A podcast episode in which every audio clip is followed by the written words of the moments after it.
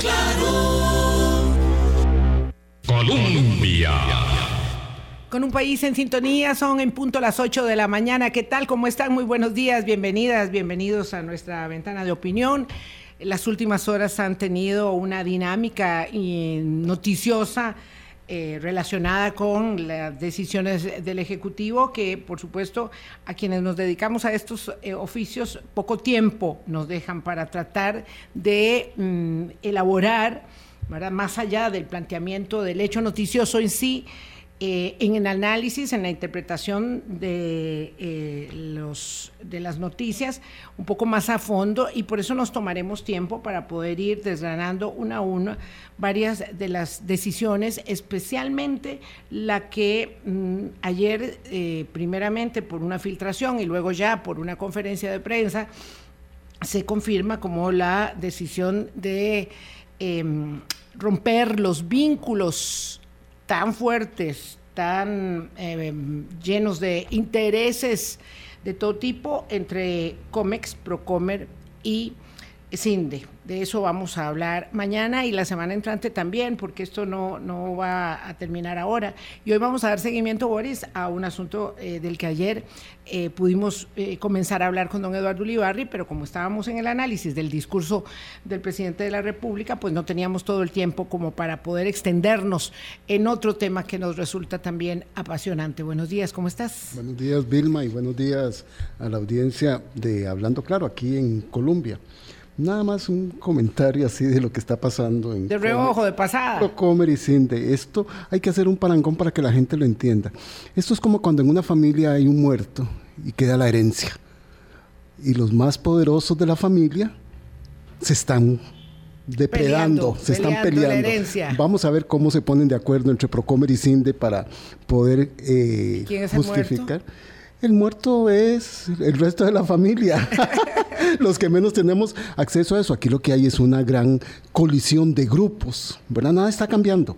Todo está siendo igual y lo que hay es una gran colisión de grupos que se están quitando unos para poner a otros. Y por ahí es donde vamos a ir viendo que se desarrolla todo, todo esto, porque por eso digo yo, vamos a ver cómo sale Cinde y Procomer, que anduvieron juntos, tomados de la mano por mucho tiempo, por el mundo, haciendo grandes negocios, trayendo grandes inversiones, para decir ahora usted era el malo y yo soy el bueno. Entonces, eso, hay divorcio, entonces, hay, divorcio, sí. Entonces, por eso en la. Bueno, hay separación por el momento. divorcio todavía no. Claro, deben estarse acomodando figuras. Hágame caso en esto y le entrego esto. Hágame caso en lo otro y lo saco de esto. Por ahí debe andar la, la situación. Y por supuesto, Vilma, el tema que nos, que nos toma hoy, ayer que celebrábamos el Día de la Libertad de Prensa y que está eh, asociada a la libertad de expresión y que nos preocupa enormemente. Yo hace mucho tiempo, y Vilma lo sabe, yo vengo con el telele. Y yo ayer le decía a un compañero, me voy a morir, y van a decir, ah, mira, se murió el loquito, que seguía insistiendo e insistiendo el peligro. Y los medios de comunicación dejamos de lado la revolución de las redes sociales. Y hoy estamos pagando. Hoy estamos pagando esa desidia, ese no haberle puesto cuidado desde el año 1999 a una tecnología que venía irrumpiendo. Y es el enmarque global que hace el informe de Reporteros Sin Fronteras a decir que la edición del año 2023 destaca dramáticos efectos sobre la libertad de prensa en todo el mundo, en todo el mundo, y lo asocia a la industria del engaño, la industria, la industria de las redes sociales, la industria de la mentira, de la desinformación, que nos ha llevado en una avalancha a los medios de comunicación y a la ciudadanía impresionante. Yo estaba viendo una publicación que hizo el periódico La República, eh, después del discurso del presidente Chávez sobre la baja del precio del arroz. Y la enorme cantidad de perfiles de Vietnam y de Tailandia que le daban me gusta esa información y me reí mucho anoche porque un perfil muy simpático que anda por ahí que se llama el señor Jupas y decía, la señora de Purral no existe, existe la señora de Tailandia. ¿verdad? Y es eso, estamos metidos en una situación que ahora se nos hace inmanejables incluso a los medios de comunicación. ¿Quién está diciendo la verdad ¿Y quién está diciendo la mentira? ¿Quién está conduciendo el rigor de la conducción y la difusión de la información y quién no? Y ahí es como enmarca el informe de Reporteros Sin Fronteras, ahora que vamos a analizar el caso particular de Costa Rica con nuestra querida presidenta del Colegio de Periodistas y Profesionales en Comunicación de Costa Rica, la colega Yanansi Noguera. Ya Nancy, buenos días, ¿qué tal? ¿Cómo estás? Ya Boris puso, bueno, todo el menú sobre la mesa prácticamente, ¿qué tal? Buen día para ustedes dos, para la audiencia. Eh, Vilma ponía en, en, el posteo que hizo del programa de hoy que fue como un balde de agua fría, en efecto fue como un balde de agua fría, porque yo creo que muchos podíamos esperar que hubiera una recalificación dentro del ranking para la situación de la libertad de prensa en Costa Rica pero la verdad es que la caída es importante. A ver, seguimos siendo un país privilegiado. Caímos 15 escaños. Exactamente, pasamos del lugar 8, que estábamos como en el grupo de todos los 10, que eran eh, así como los, los privilegiados en el mundo, y ahora eh, estamos en el lugar 23, todavía estamos eh, a nivel de los países privilegiados. Pero yo que cubrí periodismo económico, cuando caíamos en el ranking del Foro Económico Mundial, en alguno de los elementos que medía el foro, un punto, dos puntos, ¿verdad? Eso era de gran análisis y grandes preocupaciones y yo creo que por eso tenemos que analizar esto con con grande preocupación, o sea, tiene que haber un análisis profundo porque es una pérdida importante, más allá de que incluso algunos de los mismos colegas están tratando de descalificar en este momento el ranking, como mm. también lo, lo quiso hacer el presidente. Yo, yo creo que me gustaría primero que, que pudiéramos poner esto en perspectiva. Se trata de un eh, ranking que elabora anualmente Reporteros Sin Fronteras. ¿Quién es? ¿Verdad? ¿Quiénes componen? ¿Quiénes son Reporteros Sin Fronteras? por qué este ranking ha ido adquiriendo con el paso de los años un lugar preponderante para que en el conjunto de las mediciones de las libertades civiles y de los derechos humanos, este ranking ocupe un lugar para eh, el concierto de las naciones, ¿verdad? Claro que cuando se dice que en los últimos lugares de 180 países que forman parte del ranking, pues uno se va a encontrar eh, pues a Afganistán, a Venezuela, a Nicaragua, ¿verdad? No hay ninguna sorpresa y sí se le da mucha validez. Bueno, ¿por qué tiene tanta validez un ranking como este y por qué eh, debemos tomárnoslo en serio, Nancy? Sí, a ver, vuelvo y repito, en, el mundo económico los datos mandan, ¿verdad? Y en general nosotros siempre procuramos ponerle número a las cosas, es una forma de valorar. Eh, en el mundo económico tenemos indicadores objetivos, números que nos ayudan a, acomodados, a generar también estos, estos rankings. A ver, todos los rankings, incluso de temas económicos, tienen valoraciones subjetivas. O sea, no, no, se puede tomar el dato per se sin entender o analizar qué es lo que hay detrás de ese dato. En el caso del ranking de Reporteros Sin Fronteras, como muchas otras valoraciones que miden temas de derechos humanos o de democracia, por ejemplo, lo que se hace son valoraciones de grupos diversos, ¿verdad? Entonces, el, el Reporteros Sin Fronteras, que es una organización que opera eh, dirigida por periodistas de todo el mundo. Eh, lo que hace es, eh, dentro de su metodología, un cuestionario que se lo remite a distintas personas, no solo periodistas en, en, los países, ¿verdad? Y sobre ese cuestionario hace una primera valoración de los datos que reportan, digamos, la sumatoria de los cuestionarios. Es como decir una encuesta, ¿verdad? Solo que en este caso se escoge a la gente que va a participar en la encuesta. Y luego a partir de eso hace entrevistas adicionales a partir de los datos que reportan eh, la sumatoria de las encuestas, ¿verdad? Porque si la sumatoria de las encuestas dice, eh, por ejemplo, que hay ataques verbales a los periodistas en el ejercicio de su profesión, entonces, ok, ¿cuáles son esos ataques verbales? Hay que documentarlos. Que, hay, que ha ocurrido, exactamente. Entonces, esa es más o menos la metodología, no es nada extraño o diferente a lo que ocurre con otros rankings solo que en este caso, digamos, se arranca 100% de valoraciones subjetivas, que son las que surgen a partir de los cuestionarios de las encuestas que se hacen. Y luego de eso, pues obviamente empieza el acomodo normal de, las, de los puestos, donde yo sí creo que puede haber algunos elementos subjetivos adicionales del grupo, digamos, final que valora el índice para generar esos niveles de acomodo. Y vuelvo y digo, nosotros seguimos estando en una posición bastante privilegiada eh, eh, por encima de, países no solo eh, de América Latina, sino por ejemplo de Estados Unidos, ¿verdad? o sea, estamos, estamos 20 puestos por arriba de Estados Unidos, estamos en un lugar muy cercano a Francia, o sea, por arriba de Francia, dos puestos por arriba del Reino Unido. Es decir, todavía somos un país en el que se reconoce que la libertad de prensa tiene una amplitud, pero sin duda hay un reconocimiento de que han habido cambios importantes y yo creo que esos cambios los conocemos y los sabemos, ¿verdad? Están claros y los hemos ido denunciando en el último año eh, porque todos están relacionados, lamentablemente, con este gobierno y con la forma en que este gobierno ha actuado respecto a la prensa y los medios de comunicación. Me parece que eso es tan determinante como el hecho de que eh, el ranking, el índice de reporteros sin fronteras se elabora a partir de cinco indicadores fundamentales, ¿verdad? Que son el social, el económico, el legislativo, el de seguridad y el indicador político. Y donde realmente caemos es en el indicador político.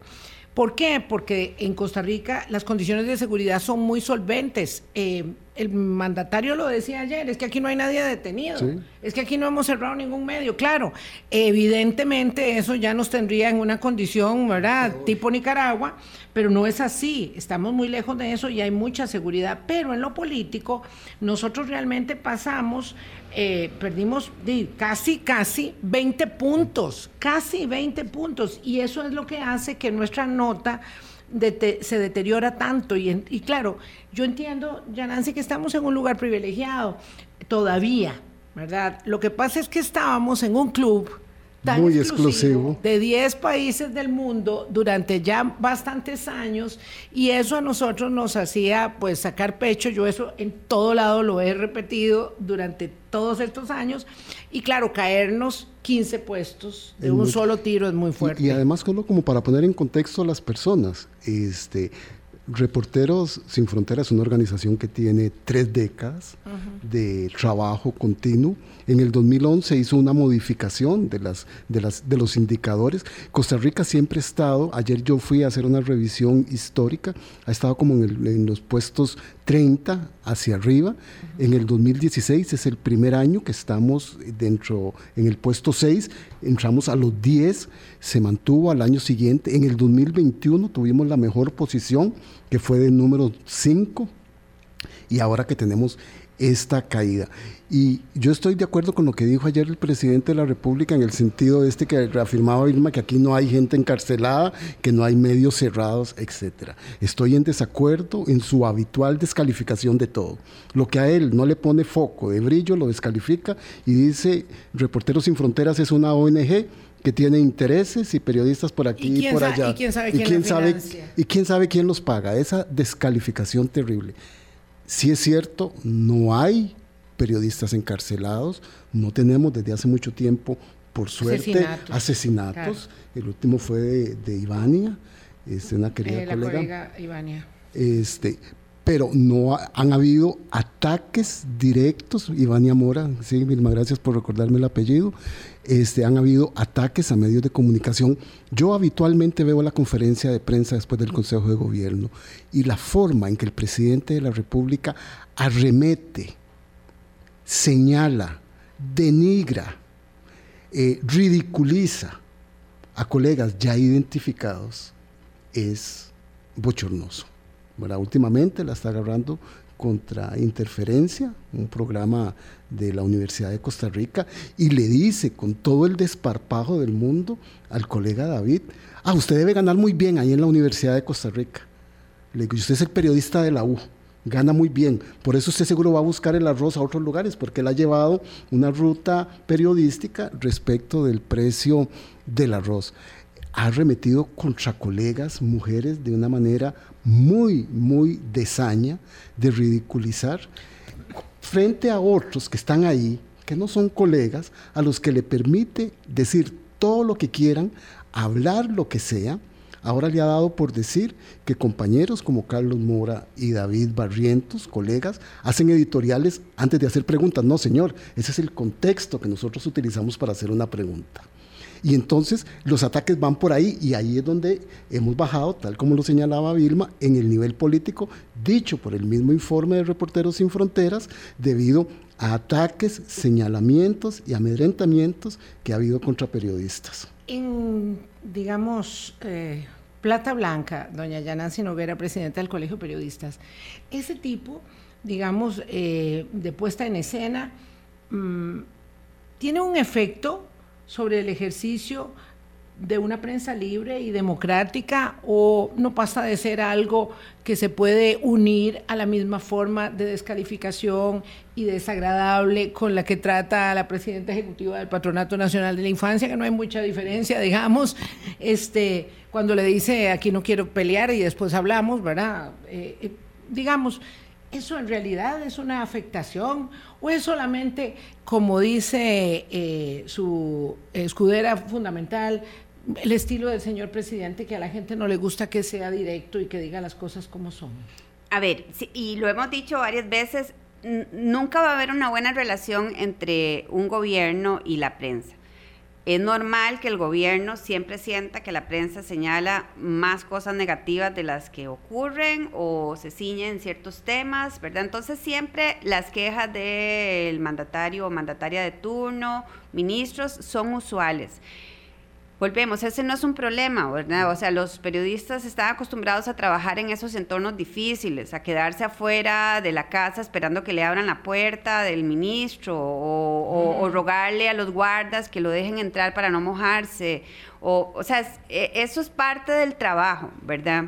El problema es que aquí ya pasamos como a otro nivel, ¿verdad? Eh, y, y esto es lo que entonces ya nosotros empezamos a identificar como algo que a nivel de las Cortes, a nivel interamericano, la Corte Interamericana de Derechos Humanos, ha resuelto en otros casos como censura, ¿verdad? ¿Por qué censura? Porque lo que está haciendo el presidente cuando interrumpe a la persona que está preguntando, cuestiona la pregunta, em, lo calla. Lo calla o, o responde ridiculizándolo como persona, ¿verdad? significa en el fondo un ataque totalmente directo a la persona, ¿verdad? Y cualquier periodista, y sobre todo ahora que las salas de redacción se han llenado de periodistas muy jóvenes, ¿verdad? Porque ha habido una exclusión de los periodistas eh, más veteranos producto de toda la crisis del modelo de negocios de los medios y entonces ahora se paga menos y entonces los periodistas más veteranos no están dispuestos a, trabajar en esas condiciones salariales y las que ya de por sí son difíciles. Entonces un periodista joven que está aprendiendo el oficio, que está apenas, digamos, eh, llevando sus primeros pasos, recibe ese tipo de cosas y por supuesto que automáticamente hay un freno, ¿verdad? Entonces por eso es que hay una valoración de que esto puede representar censura o censura previa, ¿verdad? ¿Qué pasa? Ya no quiero ir a la conferencia de prensa, yo ya no quiero ir a exponerme al ridículo nacional, ¿verdad? Porque además quedo grabado y me toman fotos en primera, ¿verdad? En primer plano, cuando estoy haciendo la pregunta. Eh, ya Nancy, solo un paréntesis ahí. Y esa ridiculización y ese momento incómodo, ese señalamiento, es parte de los clips que luego se pasan a la industria del engaño. Así es. A la de la desinformación. Para, para, unir hambre y ganas de comer. Claro, porque hemos visto que en esta administración hay de eso, hay evidencias de, de publicaciones, de bots. ¿verdad? Que hay en eso y eso es lo que alimenta esa parte de la industria del engaño degradando la condición personal y la condición profesional de la persona y de los medios de comunicación. Sí, pareciera en efecto que hay como un guion, ¿verdad? Y yo creo que eso lo vamos a ir documentando, este, eh, y ya se está documentando, ¿verdad? Ocurre una pregunta eh, extraña de parte de alguna persona que llega a la conferencia de prensa, que, que, nadie conoce el medio, el periodista o la persona no, tampoco se sabe quién es, hace una pregunta rara donde liga varias cosas, a veces ni siquiera es pregunta.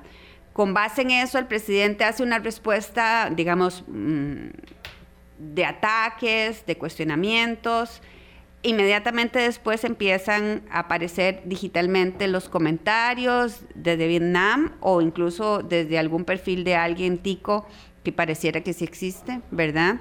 Eh, pero que se dedica casi siempre a atacar. Eh, y, después de eso aparece luego algunos otros de los personajes políticos que andan barriendo este, las, las honras de muchas personas y entonces también ellos comentan y luego sale publicado un medio de comunicación algo sobre el tema. Más o menos va ocurriendo así, como una especie de cadena. Eso, eso lo estamos viendo y eso creo que todavía no debe haberse medido tanto en este en este ranking, en este reporte. No creo que la gente lo reportara tanto porque no es algo que todavía se ha documentado suficiente ni se ha denunciado, pero bueno, ya se va viendo. Pero este tema del clima hostil sí es real y posiblemente es una de las cosas que más influyó en las valoraciones. Claro, ¿verdad? Porque, porque el clima hostil es una forma de violencia, ¿verdad? O sea, y, y, es que así tenemos que entenderlo los ciudadanos. O sea, a mí el vecino llega y me dice, usted es una rata. Dígame si usted le vuelve a decir buenos días a ese vecino, o sea, que, lo, que le acaba de insultar, ¿verdad? O, o, le dice, usted es un asesino, ¿cómo se le ocurre hacer eso? O sea, es un sicario. Usted es un sicario. Es que entiendan que esas son las palabras que el presidente de Costa Rica ha utilizado hacia la prensa en el último año. Y eso es lógico que haya sido reportado en las encuestas, eso es lógico que haya sido valorado por eh, la organización Reporteros Sin Fronteras y eso es lógico que haya incidido en la baja de la categoría en el ranking, donde pasamos de los lugares privilegiados a lugares un poquito más normales y comunes, con una caída muy abrupta, que es lo que nos debe preocupar. Son las 8.23 de la mañana, tenemos que hacer una pausa. Hemos dicho de, este, de esta elaboración que acaba de hacer nuestra presidenta del Colegio Periodista, Yanancy Noguera, muchas veces que eh, devienen en mecanismos de autocensura, que es más allá de la eh, corrección que implica la autocontención en el ejercicio de la profesión, eh, mecanismos de autocensura, ¿verdad? de intimidación, que en realidad preocupan mucho eh, para el ejercicio de un trabajo de la prensa libre e independiente, entendiendo que la prensa tiene mucho que, eh, lo decía Boris, que ver hacia adentro, que mejorar para mm, tener un desempeño mucho más eh, de mayor excelencia, por supuesto. 824. Colombia. Con un país en sintonía, son las 8.27 minutos de la mañana. Costa Rica cayó 15 escaños en el puesto de reporteros sin fronteras en el ranking de libertad de prensa, Día Mundial que se celebró ayer, el trigésimo, como una ah, conmemoración establecida por Naciones Unidas. Y bueno, y la noticia que recibimos fue esa la de nuestra caída es eh, en doble sentido. Un balde de agua fría es una nueva realidad para los periodistas, la verdad, que hemos tenido relaciones siempre eh, tirantes con el, con el poder, Con, la, con los políticos en el ejercicio de la función pública, eso es la naturaleza, como decía Yanancy Noguera, pero nunca hemos vivido una situación como la que atravesamos eh, actualmente. Lo cierto es que el ranking establece claramente en el capítulo de la seguridad, que es un capítulo, digamos, de fortaleza para Costa Rica, que el periodismo está protegido por la legislación del país, que la sala constitucional garantiza la protección de la confidencialidad de las fuentes y que defiende la sala cuarta, la importancia de una prensa libre en una democracia. Y entonces esto ya alude a otras circunstancias que tienen que ver, y me imagino que estaban en el ranking medidas, doña Yaranzi, con eh, pues, los recursos de amparo de CROI, con el del Parque Viva, con el de esta misma servidora, que dieron pie al establecimiento de elaboraciones argumentales muy precisas de la Sala Cuarta sobre el tema de la censura indirecta y el tema del intento de poner cortapisas al ejercicio del periodismo independiente. Sí, así es. La Sala Cuarta siempre ha sido y por eso es que es reconocido en este ranking y, de manera general siempre ha sido la entidad que se ha dedicado a resguardar el, eh, derecho de la libertad de prensa y la libertad de expresión como un todo. Costa Rica tiene un problema eh, que nunca había sido problema, pero creo que ahora sí debemos verlo como un problema, y es habernos quedado con legislación muy antigua, ¿verdad? Este, dejó de preocuparnos a muchos que participamos de organizaciones relacionadas con estos temas, porque nos parecía que para eso estaba la sala cuarta, ¿verdad? Que realmente la sala eh, lograba resolver en plazos muy rápidos, muy cortos, asuntos sobre todo relacionados con acceso a información, y por eso nunca impulsamos una ley de acceso a información o nunca la tomamos en serio hoy pareciera que es muy importante que tengamos una ley de acceso a información, porque hoy los magistrados eh, han mantenido una línea de jurisprudencia de los últimos 20, 25 años, pero no sabemos si un cambio en la conformación de, en las próximas elecciones, en los próximos nombramientos, que son nombramientos políticos, pueden, político me refiero a que pasan por la Asamblea Legislativa, pueden eh, finalmente convertirse en un cambio de jurisprudencia y por eso la ley eh, de acceso a información es importante. Y por eso también vuelve a tomar importancia y relevancia el tema de la despenalización de los delitos del honor o de la, eh, digamos, aplicación adecuada del, del, Código Penal en el caso de algún tipo de denuncia por difamación, calumnias o injurias porque lo que veníamos experimentando eh, hasta hace algún tiempo, que se rompió con el caso de, de Marlon Mora recientemente, es que los jueces estaban entendiendo cuál era la línea de definiciones de la Corte Interamericana en estos temas. Y, y, por ejemplo, a ver, estamos claros que el periodismo tiene que ser responsable, que el periodismo no puede hacer afirmaciones que no estén sustentados en adecuados hechos, pero también es importante que entendamos que la forma de reaccionar del periodismo es muy inmediata y que si hay un actor eh, que está, por ejemplo, aspirando a un puesto público, esa persona tiene que ser sujeto a análisis de lo que hace, de lo que dice, de sus actitudes, incluso de su comportamiento moral porque lo vamos a escoger en una elección. Entonces, esa persona se puede sentir ofendida por lo que se está diciendo de él, cierto o no, sustentado en los hechos que se tienen en ese momento, porque eso sí, insisto, tiene que haber hechos, tiene que haber hechos, tiene que haber sustento, pero la persona se puede sentir ofendida el tema y puede denunciar a ese periodista o puede reclamar un derecho de respuesta o puede tiene una serie digamos de acciones que puede eh, generar antes de ir a una corte. Pero si va a la corte, el juez tiene que entender que esos casos tienen que resguardarse o analizarse de una manera diferente porque tiene que haber un flujo de información continuo donde los periodistas puedan hacer su trabajo de cuestionar, de poner en evidencia situaciones que están ocurriendo, porque eso es parte de lo que ayuda a todo este ejercicio regular de rendición de cuentas, ¿verdad? Eso es lo que mucha gente no entiende. La prensa va primero, luego van la Asamblea Legislativa, luego va el Poder Judicial, luego van las investigaciones académicas, pero la prensa reacciona de inmediato y esa reacción inmediata la necesita la democracia. Por eso, sin libertad de prensa no hay democracia y por eso esto, este dato del ranking es relevante y tenemos que verlo así. Ya Nancy, qué bien que hayas puesto en contexto eso. No es que los periodistas estamos alejados de la ley, también somos responsables de la emisión de nuestras ideas y de nuestros trabajos, ¿verdad? Pero tiene que existir una protección al trabajo por los aportes que a la democracia le hace la prensa. Entonces, si un periodista, si yo he cometido un error en un trabajo periodístico, tengo que asumir esa responsabilidad. Y si es legal, también la tengo que asumir. Pero tenemos que tener las condiciones claras de protección de la prensa, de la libertad de prensa para el ejercicio y para la investigación que, como decís muy claramente, los tiempos del periodismo son rápidos y de inmediatez. Y eso la gente lo tiene que entender.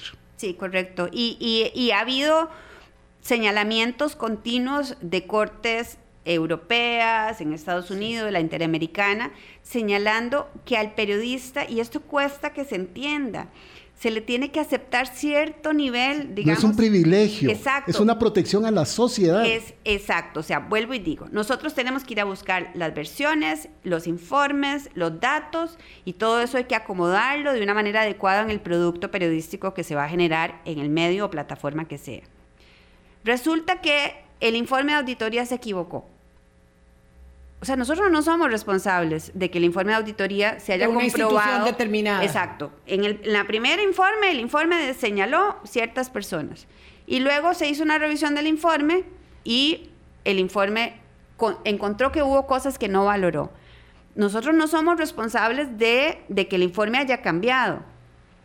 Nosotros sí somos responsables de reportar el primer informe y los cambios que se produjeron, pero no podemos esperar a que todo esté validado porque entonces publicaríamos tres años después que es lo que en alguna medida hacen otros órganos. Esa validación se hace de otra manera. La prensa va de primero, reporta de primero, cuestiona de primero. Por eso hacer preguntas es tan importante. Por eso estar en la conferencia de prensa y procurar una respuesta del presidente o de un ministro o ministra es tan relevante. Pero si cuando el periodista pregunta, la respuesta del presidente es no solo evadir la pregunta, sino ridiculizar, entonces hay un freno al, ejercicio del trabajo de la prensa. Ustedes saben los dos porque hemos conversado de este tema y yo tengo una gran interrogante respecto de la mm, pertinencia de acudir a un encuentro donde no se puede tener un intercambio y hacer una repregunta eh, que, que, permita, digamos, una elaboración argumental eh, que, que dé paso al entendimiento y a la aclaración de los temas y de las decisiones de política pública. Yo tengo esta, esta inquietud desde hace mucho tiempo. Te, lo aclaro, Vilma, porque en palabras que ha dicho la diputada Pilar Cineros, es el argumento que ellos utilizan para decir, este es el único presidente que ha hecho conferencias de prensa, que tiene una enorme amplitud, que recibe la cantidad de preguntas. Entonces, pero no es cierto, porque aquello está siendo muy manipulado. No, no, no, pero además... Vamos pero, lo están usando como excusa. Como decía doña Laura Chinchilla en una elaboración muy interesante que le escuché ayer, o sea, pues, no, podemos decir que antes eh, de, que, que yo eh, viniera a este mundo no se conocía el periodismo, no, no, no, o sea, miramos las cosas de manera eh, correcta y racional. Siempre ha habido conferencias de prensa, siempre ha habido tiranteses en las conferencias de prensa. Uh, yo he sido testigo de muchas tiranteses en conferencias de prensa. Hemos sido parte de esa tirantez. Hemos sido parte de esa tirantez también cuando fuimos reporteros durante muchos años pues observando conferencias de prensa en otros gobiernos, perdón, eh, ha sido muy duro. Y en el caso mío, sudándolas en el otro puesto. Usted eh, desde el otro lado del mostrador, por supuesto, diciendo cómo hago para sostener, para sostener este esto. de malamanzados. Claro, es que eh, la tirantez es, es propia del ejercicio de las tareas de cada uno, pero llevar esto a una circunstancia donde hay eh, una, una, polarización, una confrontación, tanto que imagínense que en el informe del primero de mayo, nuevo, eh, eh, nuevamente el presidente empieza la elaboración de su informe de labores, de su rendición de cuentas, hablando otra vez, ¿verdad? De los ticos sin corona, de la oligarquía mediática, de los periodistas, ¿verdad? O sea, otra vez. Entonces, eso está instalado y alimenta un círculo muy perverso. Y yo creo que aquí también hay que señalar, Yanasi, eh, como decía una conferencia de la UNESCO que se hizo ayer, eh, bajo este nombre tan importante que quisiera que explicaras, es que la libertad de prensa, la libertad de expresión es precondición para el disfrute de todos los demás derechos y no le pertenece a los periodistas. Así es. Bueno, eso me parece que es fabuloso. El día de ayer, en el Día de la Libertad de Prensa, celebramos el, año 30 desde que la UNESCO, eh, organización de, dentro del seno de las Naciones Unidas, eh, declaró esta celebración a nivel global. Y lo que decía es absolutamente maravilloso y eso creo que ayuda mucho a que la gente entienda por qué los periodistas y algunos otros grupos estamos en esta defensa tan fuerte eh, para retomar condiciones normales en el trabajo de, de la prensa que ya de por sí experimenta condiciones difíciles para trabajar. Y, y, esto tiene que ver con que si nosotros podemos hablar libremente, salir a la calle, hacer una manifestación porque consideramos que hay una política que es inconveniente para nosotros, nuestros grupos, lo que sea. Si podemos a través de los espacios virtuales eh, dar nuestras opiniones, si podemos hablar eh, libremente con cualquier funcionario o funcionaria y plantearle nuestras ideas y nuestras cosas y no nos tenemos que quedar sentados, guardados en la casa porque hay miedo para hablar. Claramente eso genera un clima donde realmente nos sentimos libres.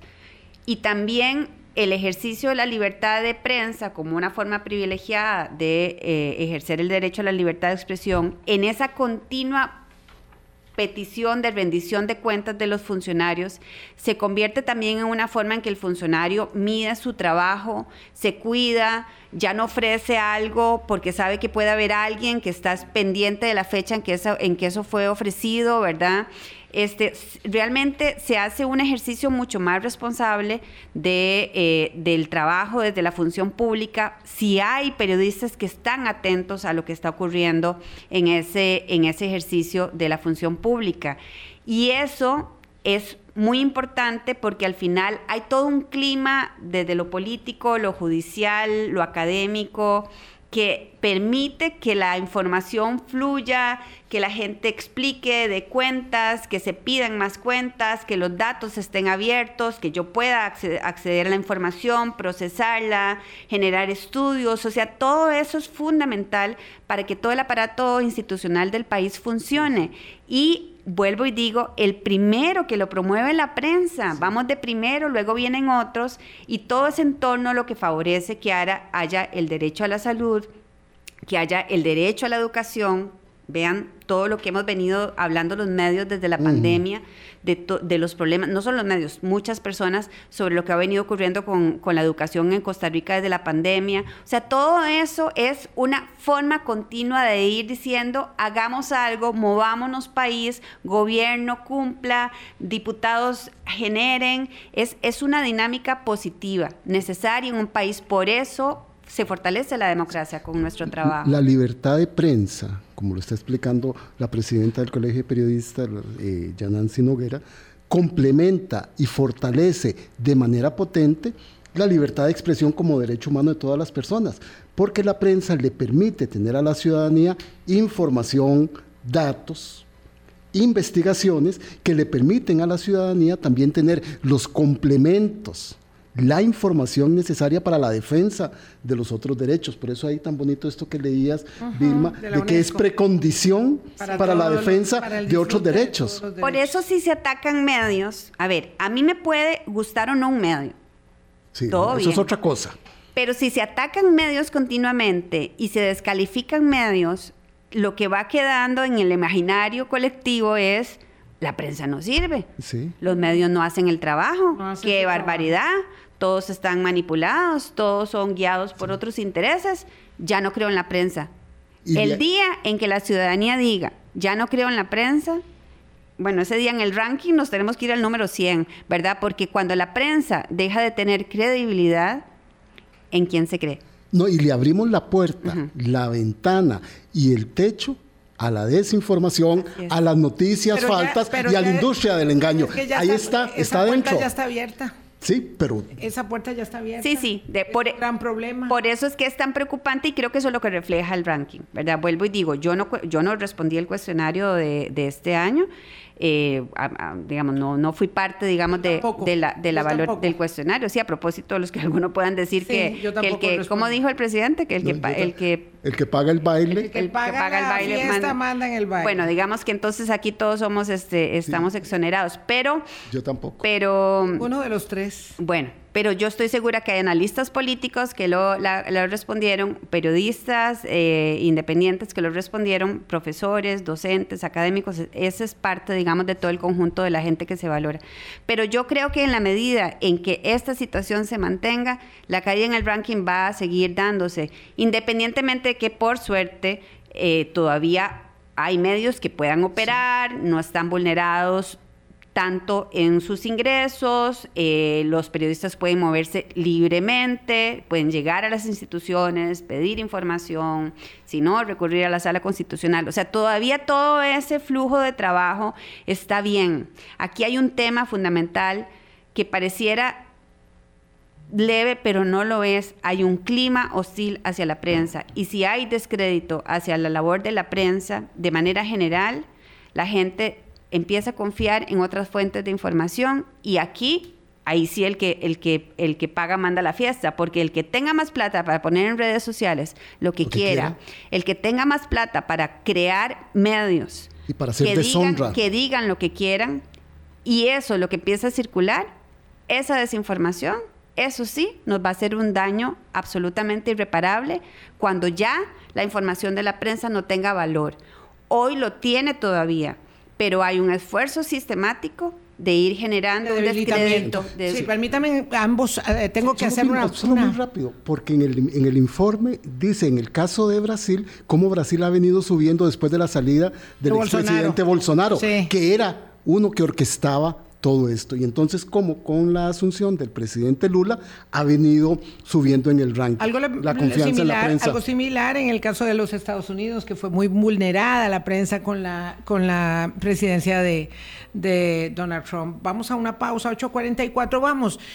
¿Hay formas de mm, oxigenar esta mala relación o esto ya está instalado así? Hay un nuevo ministro de comunicación eh, nombrado por el Ejecutivo esta semana. Volvemos. Colombia. Con un país en sintonía. Son las 8.46 minutos de la mañana. A propósito de haber escuchado al presidente del Congreso, don Rodrigo Arias, diciendo, eh, pidiéndole al presidente de la República si se puede revertir el tema de la decisión de CINDE, de lo que hablaremos mañana, eh, pensaba si es posible o muy ingenuo de mi parte este, considerar que a la luz de que se nombró un ministro de comunicación, a mí me parece haber entendido que el presidente había dicho que no iba a nombrar ministro de comunicación después de la salida de Patricia Navarro, pero ahora que salió la directora de comunicación, que no ministra, sino la directora Laura Brenes, que estuvo ahí en un efímero paso de cinco meses, esta colega periodista, se ha nombrado un ministro de comunicación, él se llama Jorge Rodríguez Vives, eh, no sé qué condiciones tiene, creo que tenés algo del currículum de él como para señalarlo, pero sobre todo, además de ello, establecer si es posible algún acercamiento o alguna cosa que baje un poco esta tensión, que es lo que le voy a preguntar a Yanansi, pero a mí me llama la atención que don Jorge Rodríguez Vives ha trabajado en los últimos eh, cuatro gobiernos, me parece, excluyendo el de don Luis Guillermo Solís, ha estado eh, bajo gobiernos de liberación, de PAC y ahora de Progreso Social. Sí, eh, don Jorge es eh, máster en Relaciones Internacionales, ah, creo que de la Universidad Nacional, si no me equivoco. Jorge fue asesor legislativo en el gobierno de doña Laura Chinchilla, fue asesor de la exministra Maya Antillón, creo que cuando ella estaba en el Ministerio de Economía, Industria y Comercio, no ejerciendo como ministra de Comunicación. Después trabajó en ACNUR, Asesor de Economía. Sí. Eh, el Ministerio de Economía. El Ministerio de Economía, si no, si no me equivoco, en, en eso. Después estuvo trabajando en ACNUR. No, él no trabajó en el gobierno de don Luis Guillermo Solís. Este, después trabajó en el gobierno de don Carlos Alvarado, fue viceministro de la presidencia de Asuntos Políticos.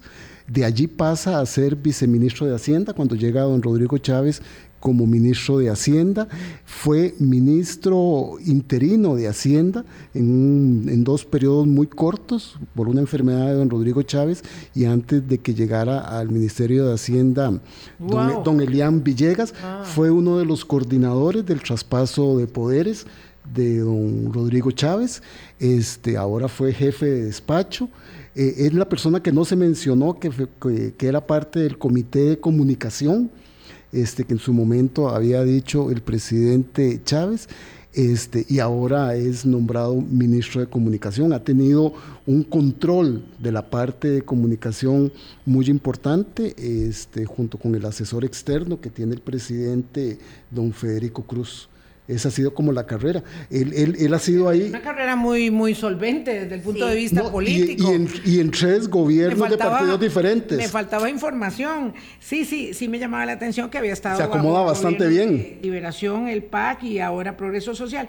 Eh, y que, claro, siendo jefe de despacho, tiene un, lugar, digamos, de, eh, eh, digamos, de privilegio como testigo de, de todo lo que sucede en la Casa de Gobierno. Refieren algunos de los funcionarios que han salido que él ha sido el responsable de llamarlos para hacer el, despido de, salida de, su gestión de gobierno.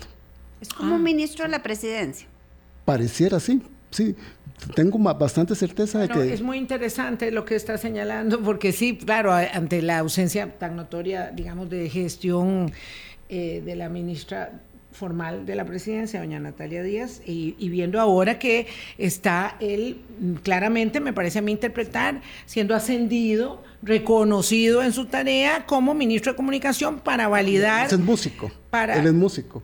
No, no sé en cuál de las orquestas está, pero, pero sí este, tiene esa, esa virtud Sí, bueno, ayer, ayer había un poquito... Musical. Este, ¿Hay una manera de resolver y de acercar algo o definitivamente no? Porque yo no sé si es posible como bajarle el, tono al asunto. A mí me gustaría mucho hablar con él y si quiere pues venir al programa yo estaría encantada este, de abrirle el espacio. Eh, a, don Jorge Rodríguez, pero no sé si se puede hacer algo desde el Colegio de Periodistas o esos mm. puentes están absolutamente dinamitados, porque ahí tenemos que considerar el antecedente de que doña Yanancy Noguera asciende a la presidencia del Colegio de Periodistas, eh, pues mm. porque tuvimos un proceso de elección donde participamos muchos, ahí sí, participamos, eh, pues para que el anterior presidente saliera a dedicarse a otras tareas porque no estábamos conformes con esa gestión. Y ese señor anterior, este colega anterior, eh, abogado periodista don Melisario, pues sí era muy cercano a la presidencia. No, a ver, yo creo que siempre los puentes, por supuesto que de diálogo tienen que estar abiertos. No, eh, yo en lo personal estuve con doña Patricia Navarro cuando ella eh, era ministra de, de, Comunicación, de Información, en una conversación casualmente planteándole muy al inicio del gobierno que había que tratar de bajar, ¿verdad? O sea, que la cosa estaba empezando, que era, que era importante, digamos, tener un, un diálogo más adecuado, tratar de que el presidente no fuera tan agresivo. Es que qué impresionante. O sea, es que esto desde que comenzó así, fue así, ¿verdad? O sea, es un año, pero es que son muchas cosas. O Doña Patricia Navarro se acercó al Colegio de Periodistas para co-crear un protocolo de atención de la conferencia de prensa que a mí me parecía una cosa sí, exacto. Con, absurda, con don Belisario Solano, una cosa absurda. Sí, digamos, cuando yo la busqué a ella, eso fue más, más bien con el Instituto de Prensa y Libertad de Expresión. Eh, después ella se va y ya es cuando asumimos en la, la el, Colegio de Periodistas y tuvimos acercamiento con Laura Brenes, eh, la jefa de prensa que se retiró hace poco y donde ahora se da, digamos, este cambio. Entonces yo no, no dudo que podamos conversar, por supuesto que con el ministro, como incluso lo, lo hicimos también ya con el presidente ejecutivo del SINAR, por todo lo que está ocurriendo en el tema de la publicidad desde el SINAR. Sí es importante lo que pasa es que es complejo, porque don Jorge comenzó diciendo que la prensa es el enemigo, ¿verdad? Entonces, claro, ya hay una, hay una, ah, se, quebró, digamos, un poquito el tema del inicio, pero bueno, eh, yo creo que él puede... ¿Cuándo dijo eso? Perdón, estoy perdida. Al inicio de la administración ah, y, cuando se hizo aquel video extraño de no entendemos. Cuando llamaron a todos, a todos los periodistas de instituciones públicas. Algunos Sí, a algunos periodistas de instituciones públicas y les dieron aquella directriz de que este, no podían hablar. Sí, sí. ya me acuerdo. Que uno pueda entender desde el lado de la comunicación institucional que lo que él pretendía era tratar de crear una lógica de coordinación, ¿verdad? Pero bueno, el tema es que las afirmaciones que hizo fueron muy, muy duras y bueno, ya eso genera como un, un quiebre de inicio. Pero bueno, puede ser que don Jorge tenga otra disposición. Hay que entender bien su rol porque él no va a ser el vocero del gobierno, el vocero del gobierno es el presidente, ¿verdad? Claramente. Entonces, ¿cuál es exactamente el, rol? Parece a mí la estrategia y, la, y algunas de las tácticas, sí, me parece que... Exacto, pero si al final ese va a ser su rol y no va a ser un rol, digamos, eh, abierto, eh, activo hacia afuera, puede ser que al final la relación de él con la prensa no sea tampoco activa. claro, pero perdón, eh, sí, con, digamos, visto lo visto, don Jorge Rodríguez, ministro de Comunicación, hoy tiene muchísimo más poder del que nunca pudo haber tenido la ministra de Comunicación, Patricia Navarro, y la directora de Comunicación, Laura Brenes. Sí, sí. Por eso, ahora sí tenemos un ministro de Comunicación con poder real. Sí, lo que, por eso vuelvo y digo, hay que ver cuál va a ser la relación de la prensa con él como funcionario, porque no va a tener, no pareciera que vaya a tener el rol de vocero. Ya. Eso digamos, no quita lo que nosotros desde el Colegio de Periodistas y Profesionales en Comunicación vayamos a hacer con él o podamos hacer con él y por supuesto que el tema del diálogo siempre lo hemos tenido abierto y la, y la idea aquí es tender puentes. Lo que también es claro es que el colegio no va a bajar el tono, si el tono sigue alto, el tono del colegio también va a tener que ser alto, ¿verdad? Por la defensa de, de los agremiados. Pero, pero eso no tiene ni, o sea, pasar dos años. que. No, de los agremiados y de la no sociedad. tenemos que cambiar a doña Yanansi y eso no queremos hacerlo. Y eso no queremos hacerlo. No, pero también hay que ser propositivos y también nosotros queremos trabajar en esa línea. Yo porque... me comprometo en la parte que me corresponde a intentar localizar a don Jorge Rodríguez para ver si quiere venir aquí hablando claro. Yo esa es la parte que puedo comprometerme y doña Nancy que haga otra parte de la tarea y el tiempo se nos acabó. Así que hasta mañana, que la pase muy bien, doña Yanancy. Muchísimas gracias por venir y sacar el tiempo. Yo sé que estaba muy ocupada, pero le agradezco mucho que hayamos hablado de este tema. No tan feliz, porque este año no sacamos pecho, pero ojalá que mejoremos en el ranking de la próxima eh, publicación de Reporteros Sin Fronteras. Chao, pásenla bien.